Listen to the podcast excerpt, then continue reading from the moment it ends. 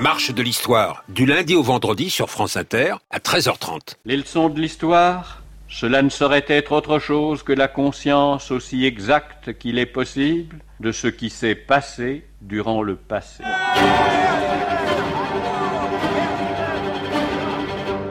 La mémoire des croquants.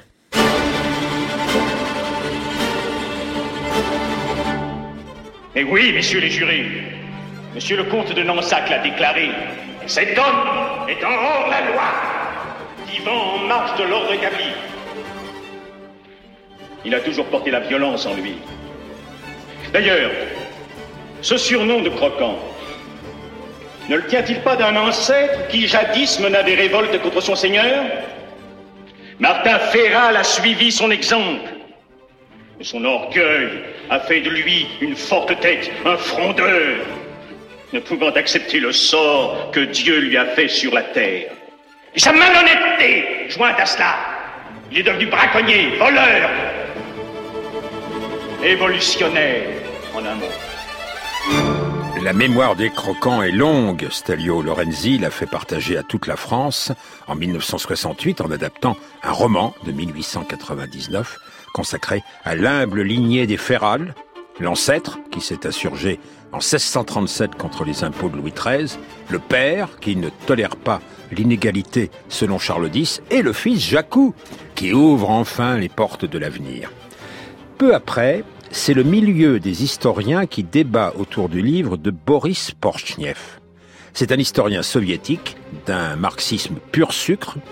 Il soutient que les révoltes populaires du milieu du XVIIe siècle, n'étant nullement animées par une conscience de classe, elles ne peuvent préparer un autre ordre social.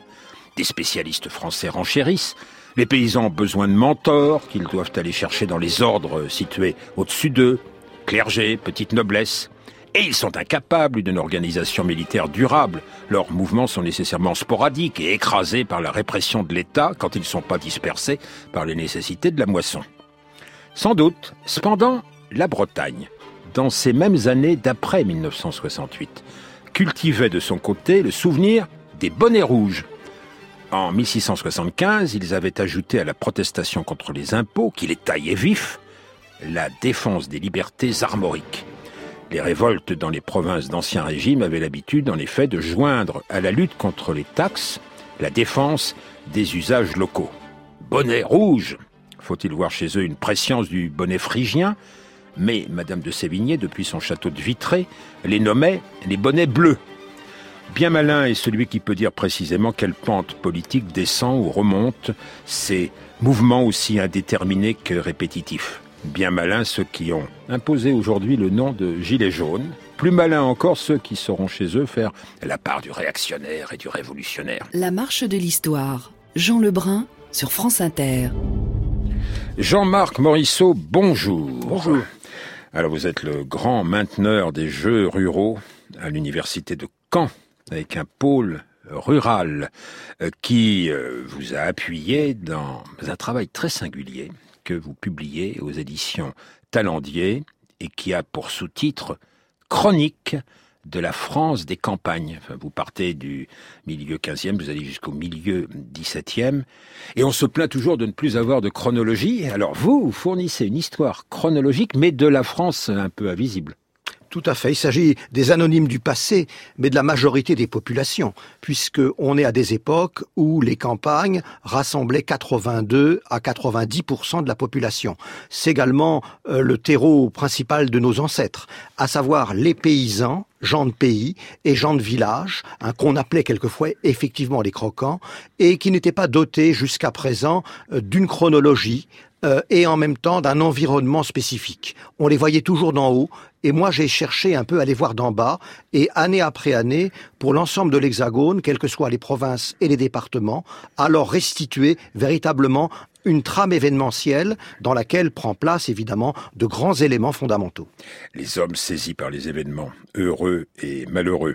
1260 communes, on disait autrefois paroisses, sont euh, considérées, tous les départements cités d'abondance, et à partir de témoignages dont vous cherchez qu'ils soient le plus directs possible. Oui.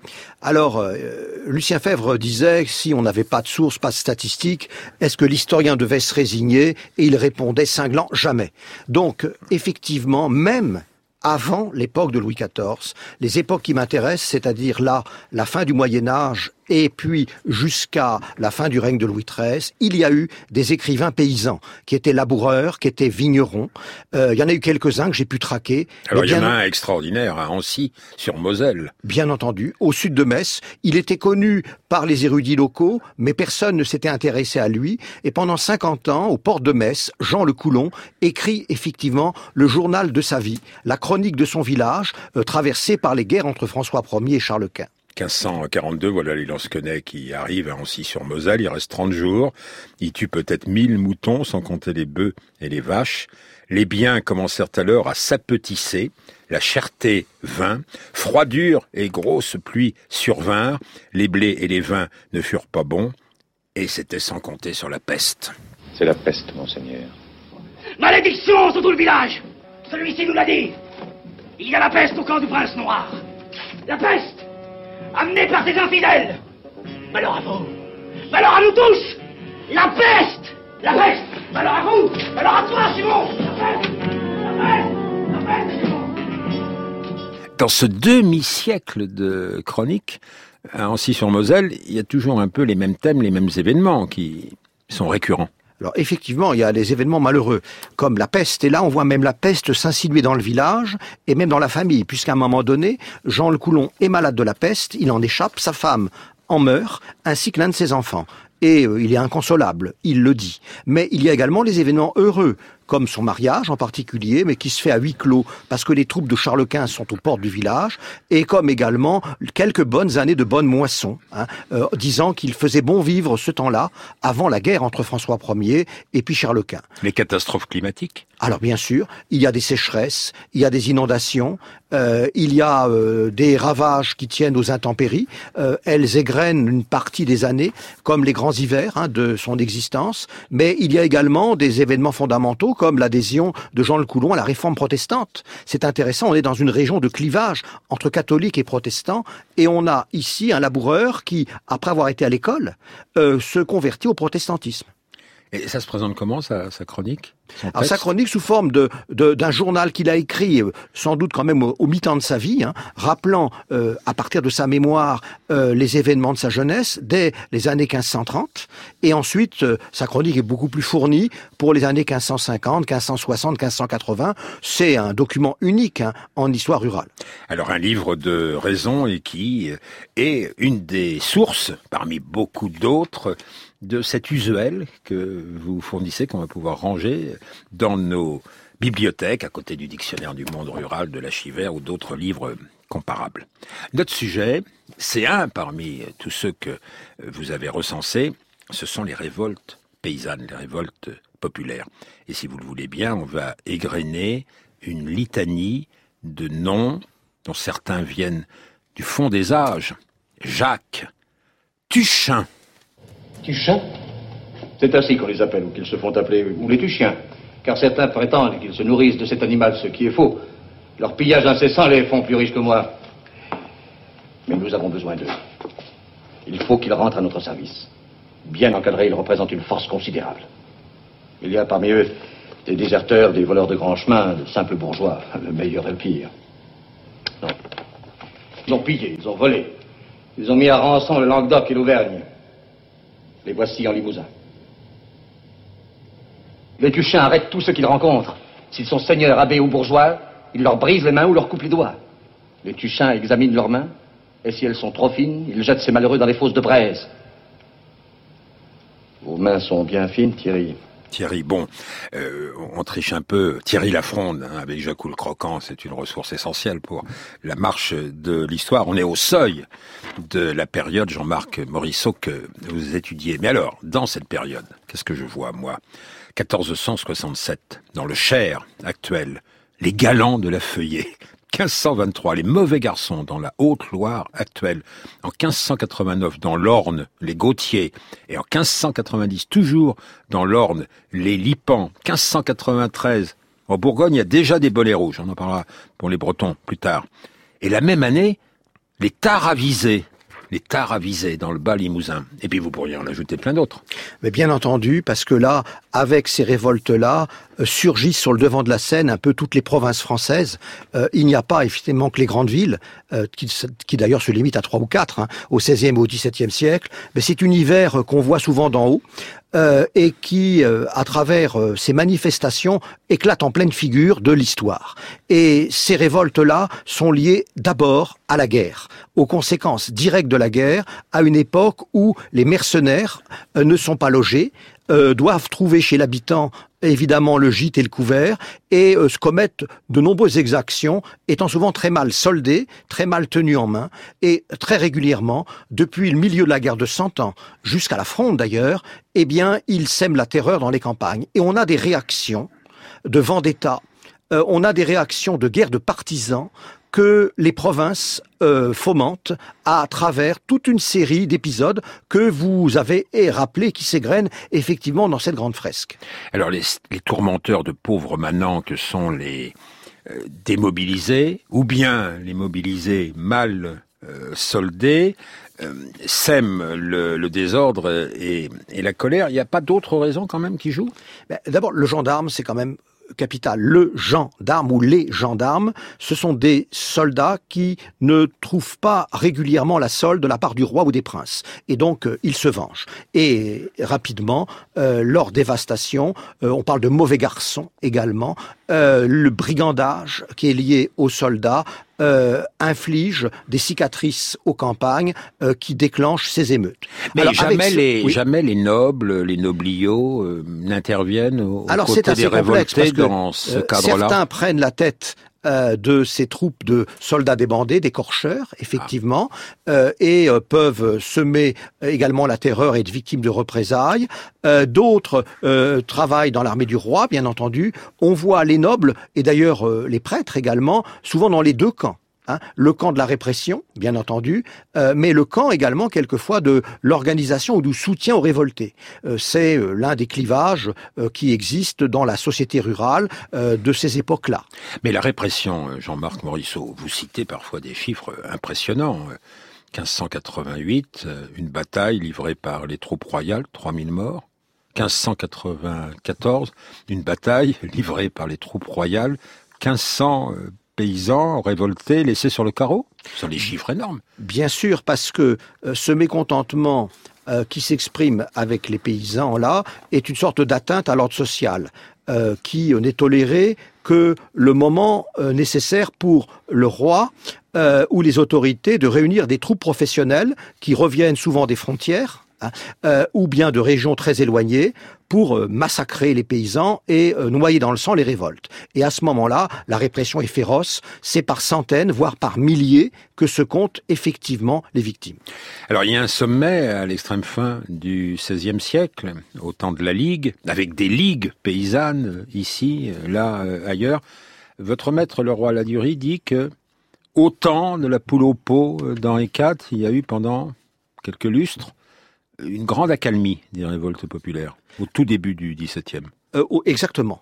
Euh, les dernières grandes révoltes populaires du XVIe siècle, c'est 1593, 1594, euh, bon, euh, dans le sud-ouest essentiellement, mais également en Bourgogne, et puis en 1596 en Champagne, et ensuite on a cette accalmie euh, qui correspond à la période de restauration qui est liée à Henri IV, hein, qui pacifie un royaume perturbé par 30 ou 40 ans de guerre civile et qui essaye d'assurer une sécurité publique à tout point de vue. Mais patience, les révoltes populaires vont reprendre, on dira dans quelles circonstances, et euh, dans les années 1630, un mot euh, s'imposera, qui était déjà sous-jacent ici ou là, c'est le mot croquant. Alors, Jacques le Croquant, euh, Thierry Lafronde. Allez, allons-y pour Georges Brassens, mais le mot croquant est devenu tellement polysémique, on va être un peu savant, que ici il désigne plutôt des paysans installés et non pas des paysans pauvres euh, qui, comme on disait naguère, prennent filles et femmes à force. Les croquants vont en ville à cheval sur leurs sous, acheter des pucelles aux saintes bonnes gens. Les croquants leur mettent à prix d'argent la main dessus, la main dessous. Mais la chair de Lisa, la chair fraîche de Lison, que les culs cousus d'or se fassent une raison, c'est pour la bouche du premier venu, qui a les yeux tendres et les mains nues, les croquants, ça les attriste, ça les étonne, les étonne, qu'une fille, une fille belle comme ça, s'abandonne, s'abandonne au premier ostrogo venu les croquants, ça tombe des nus. Les filles de bonne humeur, les filles de bonne vie, qui ont vendu leurs fleurettes à la foire à l'encan, vont se vautrer dans la couche des croquants, quand les croquants en ont envie. Mais la chair de Lisa, la chair fraîche de Lison, que les culs d'or se fassent une raison, n'a jamais accordé ses faveurs à contre-sous, à contre-cœur. Les croquants, ça les attriste, ça les étonne, les étonne. Qu'une fille, une fille belle comme ça, s'abandonne, s'abandonne au premier ostrogo venu. Les croquants, ça tombe des nues.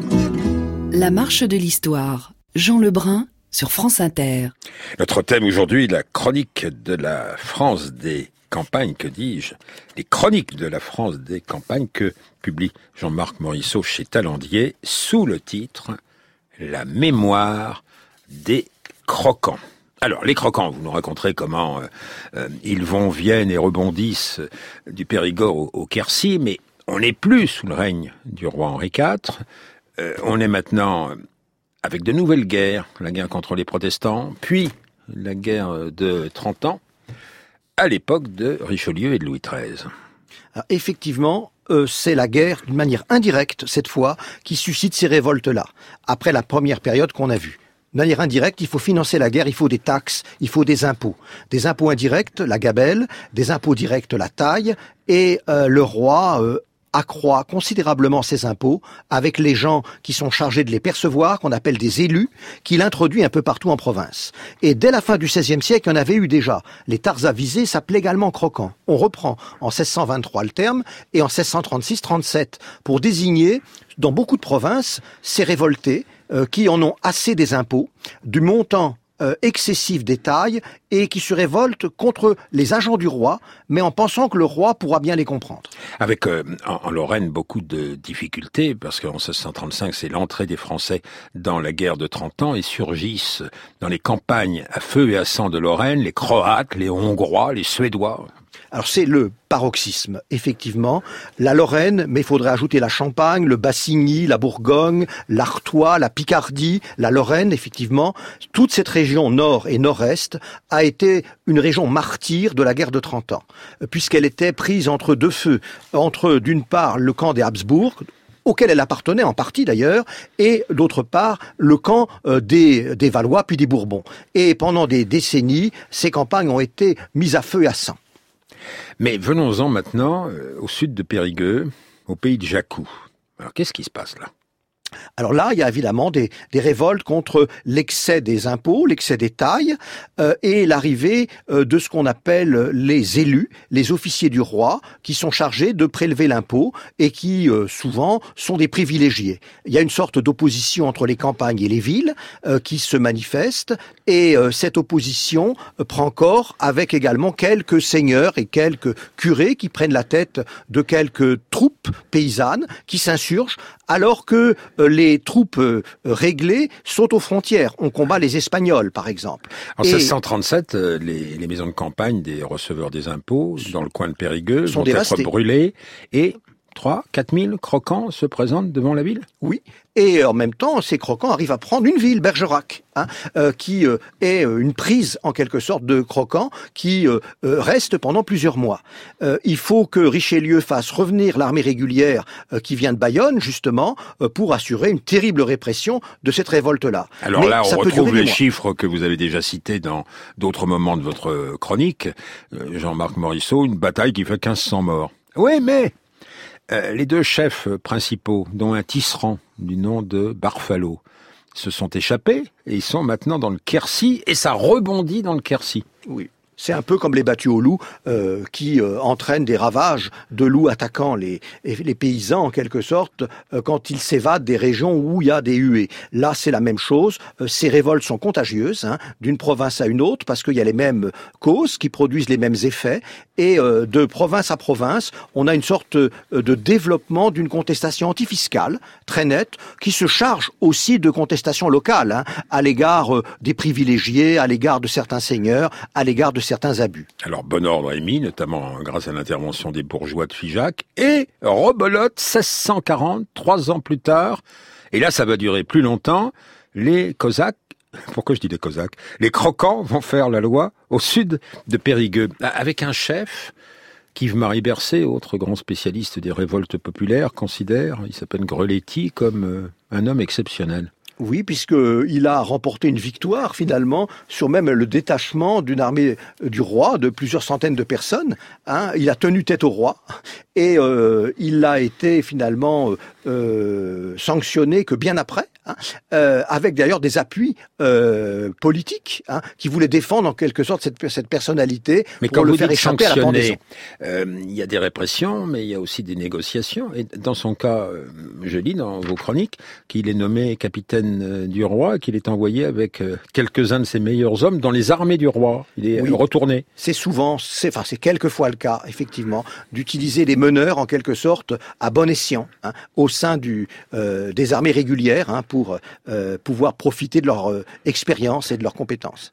On est loin de la conscience de classe parfaite que les marxistes voudraient appliquer au monde paysan. La mémoire des croquants, notamment dans les milieux marxistes, on va entendre de nouveau un extrait de la dramatique de 1968 de Stelio Lorenzi, est extrêmement forte. Alors, Ferral, on rappelle hein, le, téléfilm pour les plus jeunes d'entre nous, était un des chefs des croquants. Un de ses descendants, Martin, euh, va euh, avoir maille à partir avec le comte de Lansac, Claude Serval, qui interprète euh, la permanence de l'autorité injuste dans le Périgord. Pujol. Un sac de blé, trois canards. Un sac de blé et trois canards. Allez, allez, allez, poisson, au suivant, là. Eh, au fait, là. Tu te souviens que tu nous as emprunté un sac de blé, oui Oui. Eh, eh. Faudra le rendre immédiatement. Je peux pas. M'en fous. La récolte a été mauvaise. M'en fous. Pour monsieur le comte aussi, elle a été mauvaise. Bonjour, mes amis. Bonjour, monsieur le comte. Qu'y a-t-il de Maurice Oh, j'ai un différent avec ce métayer, là. Qui es-tu? Martin Ferral. Ferral Ferral, tu es un parent de Ferral le Croquant? C'était mon arrière-grand-père. Tu n'es pas un paysan ordinaire. Et qu'avait-il fait déjà? Il avait brûlé le château de Vitrac. Ah oui, c'est cela, oui. Une révolte des paysans, n'est-ce pas? Oui. Hein, comme il est triste d'en arriver à de pareilles extrémités. Oui, monsieur le comte.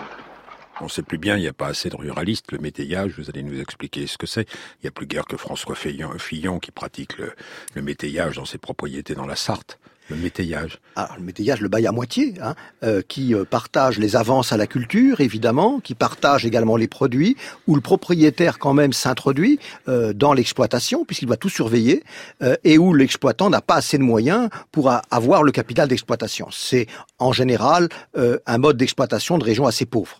Vous parlez, Jean-Marc Morisseau, de cicatrices des croquants dans les régions qu'ils ont touchées effectivement, la mémoire réagit hein, d'une génération à une autre. Il y a d'abord la terminologie. Euh, la question, par exemple, des croquants, le terme apparaît en 1593 et est repris à l'époque de Louis XIII. Il ressurgit encore euh, jusque dans les années 1640. Euh, mais il y a également la question de l'habit. On avait notamment dès 1492 en Savoie une révolte, celle des robes rouges, et on a ensuite la révolte des bonnets rouges en, en Bourgogne à la fin du XVIe siècle, qui va évidemment rejaillir au-delà de mon livre, cette fois, sur 1675 et la Bretagne. L'occasion nous est fournie avec les Gilets jaunes de reprendre une rasade de bonnets rouges, forte mémoire dans les villages, notamment dans le Finistère. Le gouverneur de Chaune, le duc d'Année, le gros cochon, a découronné de leur clocher les églises des, des paroisses insurgées qui auparavant tenaient assemblée. Lecture du règlement fait par les nobles habitants des 14 paroisses unies du pays d'Armorique, situées depuis Douarnenez jusqu'à Concarneau, pour être observées inviolablement entre eux jusqu'à la Saint-Michel, sous peine de tort et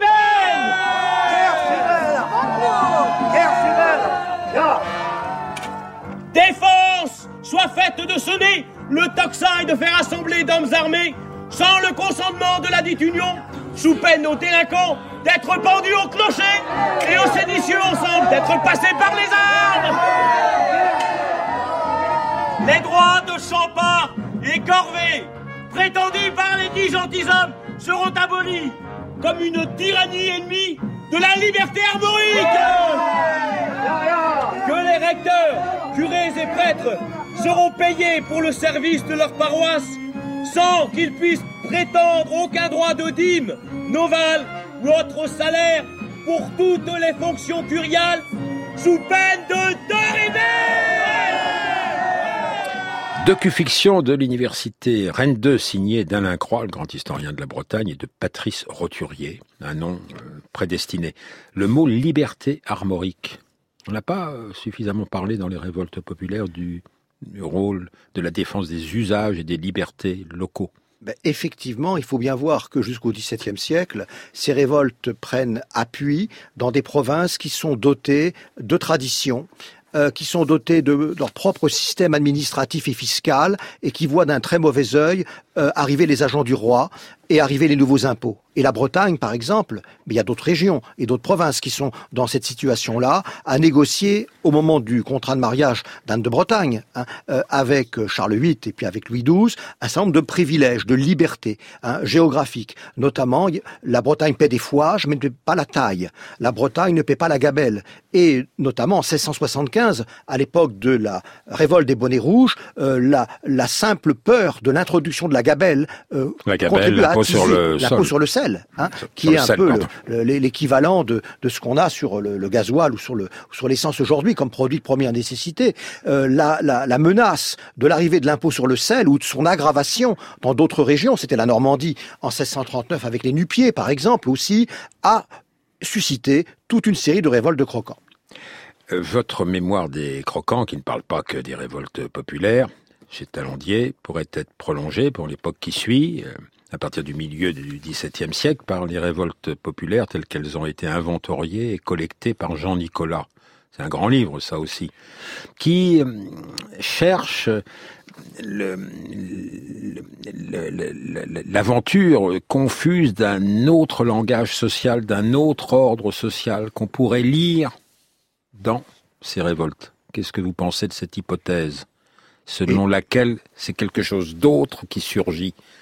Un, meilleur avenir alors, il y a évidemment des relents idéalistes ou millénaristes. On n'a pas parlé des éléments religieux également. Hein. Il y a eu notamment la révolte des Rusteaux et la guerre des paysans hein, euh, en Alsace, hein, qui est un de réforme. Il y aura également la guerre des camisards, hein, euh, qui va également arriver après la période de ce livre. Euh, je pense qu'effectivement, ces révoltes-là catalysent toute une série de traditions et de réactions, de colères paysannes qui tiennent non seulement à l'intrusion de l'État, c'est quand même très important, mais également à la défense de l'existant pour pouvoir survivre le mieux possible. Oui, mais est-ce qu'il y a euh, la préscience d'un autre moment social plus juste qui pourrait s'ouvrir? Pour certains, il y a des mouvements millénaristes teintés de, de communisme rural. Hein, dans certains cas, euh, il ne faut pas, à mon avis, les exagérer, mais il ne faut pas les nier non plus. Donc, de l'Alsace à la Bretagne, dans certains cas, en 1525 ou en 1675, effectivement, on a eu cette tentation-là, cet idéal de communisme communautarisme qui a pu s'exprimer.